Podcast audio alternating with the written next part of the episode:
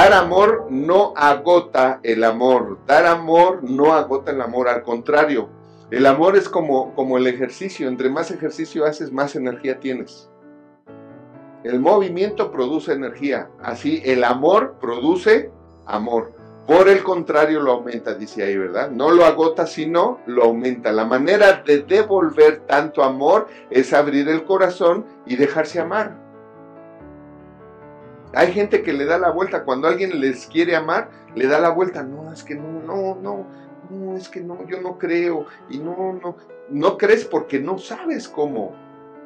La manera de devolver tanto amor es abrir el corazón y dejarse, ¿qué? Amar. Pero tienes que abrir el corazón cuando sabes amar. Así como tú no me darías el trabajo de arquitecto, así está la persona que no sabe amar. Entonces, como no sé exactamente lo que es el amor y no sé exactamente cómo debería de hacer yo hacer el amor en todos los aspectos, pues no le entro. Porque tienen a lo mejor miedo a fracasos, miedo a frustraciones. Siempre las va a haber. Pero hay gente que no se abre. Y cuando no se abre el corazón es por miedo.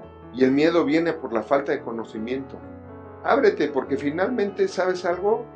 Si hay problemas, lo único que necesitas saber es cómo resolverlos.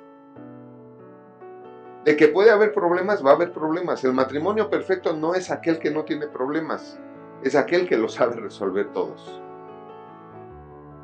Acuérdese de esto, por eso es bien importante que, mire, yo amo a mi esposa y hay muchas cosas que no me permito hacer porque no voy a exponer a mi esposa siquiera al más mínimo pensamiento que ella pudiera tener de que alguien más me puede gustar a mí o me puede interesar a mí.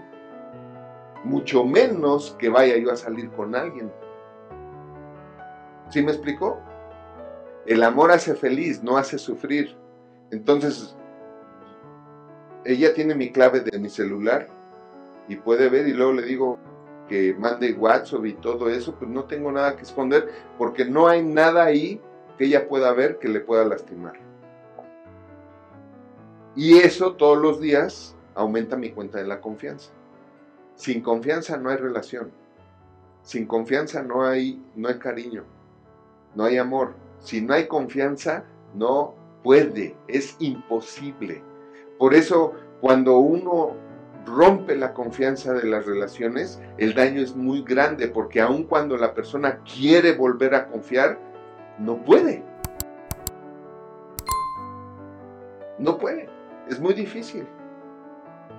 Es muy difícil.